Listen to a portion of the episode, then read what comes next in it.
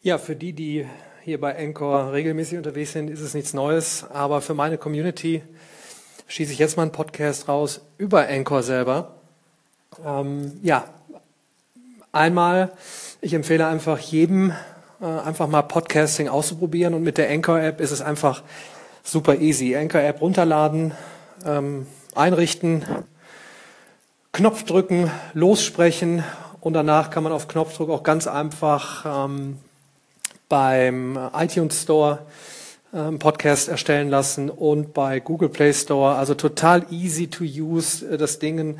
Anchor nennt sich ja selber Radio Reinvented, weil jetzt eben jeder zum Anchorman werden kann, jeder ähm, ja, der Welt etwas mitteilen kann in Podcast-Form.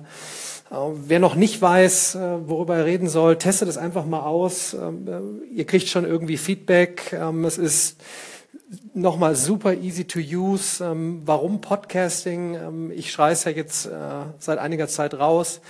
Es ist der Anbeginn von The Rise of Audio and Voice. Ähm, also mit Amazon Alexa, äh, Apple Pod, ähm, Google Home ähm, gehen wir immer mehr zu Voice Control und äh, autonomes Fahren kommt schnell, aber noch müssen wir selber fahren und was ist das Einfachste, wenn man einfach sagt, ähm, demnächst spielen wir mal eben einen Podcast zu Thema XYZ und wenn ihr dann ja, mit oben gerankt werdet, werdet ihr gefunden, kriegt Aufmerksamkeit, könnt der Welt mitteilen, was, so ich hoffe, etwas Interessantes ist.